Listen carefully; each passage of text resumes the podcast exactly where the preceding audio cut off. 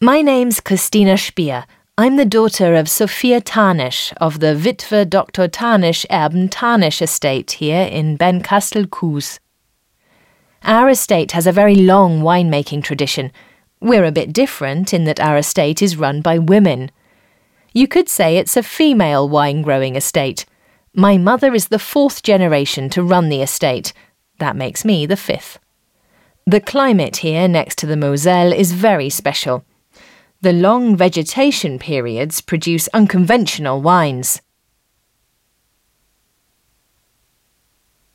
Here we are in Bernkastel, home to the Bernkasteler Doctor, our Grand Cru terroir with its 65% incline. The unique south southwest orientation of this hillside gives it perfect exposure to the sun. The sun heats the soil, which then gives the heat back to the vines. This effect is also boosted by sunlight reflecting off the Moselle River. We also have very special soils here. Here the soil is schist and eroded, which helps produce mineral, elegant wines. We use the Riesling grape variety. We're utterly convinced that next to the Moselle, Riesling is quite simply the ideal grape variety. As well as dry wines, we mainly produce sweet wines, which are also our speciality. We make large quantities of these at the estate.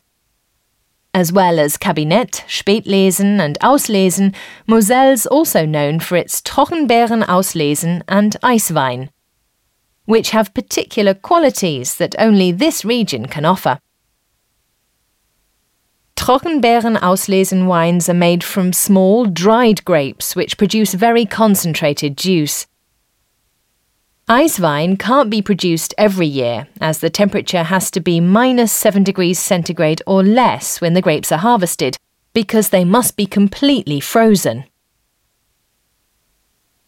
For us, and for me in particular, Moselle is a unique wine growing region because I think it's the only place that can produce this type of wine.